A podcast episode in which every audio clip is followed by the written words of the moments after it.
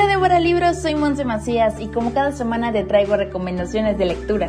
Un día como hoy, hace 7 años, una de las figuras más importantes en el mundo de la literatura contemporánea se despedía de este mundo, el señor Gabriel García Márquez. Pero como diría él, la vida no es la que uno vivió, sino la que uno recuerda y como la recuerda para contarla. Así que mientras leamos sus libros, permanecerá vivo en nosotros. Quiero comenzar con obras completas y otros cuentos, un conjunto de relatos del escritor guatemalteco Augusto Monteroso, en el que encontrarás relatos con temas muy variados. Cuenta con varias ediciones y en esta se incluye el cuento más corto del mundo, titulado El dinosaurio. Es una obra que no aburre y que cuenta con un increíble manejo de la prosa narrativa. En 1988, Monteroso recibió la condecoración del Águila Azteca de México por su aporte a la cultura de este país y en el 2000 el Premio Príncipe de Asturias de las Letras. La FIL Guadalajara dedica el del libro 2021 a este escritor con una lectura virtual en voz alta.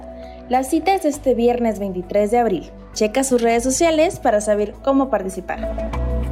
Maravilla, magia, tradición y cierto toque de realidad son los ingredientes de esta recopilación titulada Leyendas de todo México. Se trata de una antología completa que recoge de cada rincón las leyendas que perduran en la memoria de cada habitante, seres míticos, personajes, sus calles, episodios históricos y tradiciones. Son más que simples relatos, es nuestra arraigada sabiduría mexicana. ¿Te imaginas mantener una conversación con la Malinche, la gran Ángela Peralta o el mismísimo Jesucristo? El primer actor y también escritor Carlos Bracho, junto con Ignacio Trejo, lo hicieron posible en Los Muertos Hablan, un libro que contiene 15 entrevistas ficticias a grandes personajes que han pasado a la historia por su genialidad, como Verónica Franco, Rosario Castellanos y hasta la Gioconda, invitándonos a conocer curiosas historias. Tuve la oportunidad de platicar con el señor Carlos Bracho y nos cuenta cómo surgió esta obra. Don Carlos, ¿cómo surge escribir Los muertos hablan? Yo me reúno con los escritores, nos reunimos siempre en alguna cantina, nos echamos un tequilita de ese blanco del que raspa, comemos unas albondiguitas que son ricas en las cantinas. Y ahí estábamos Ignacio Trejo Fuentes, un gran maestro, y yo le dije, oye, el libro que vamos a hacer, ¿qué te parece si se entrevistan a los grandes personajes de la historia.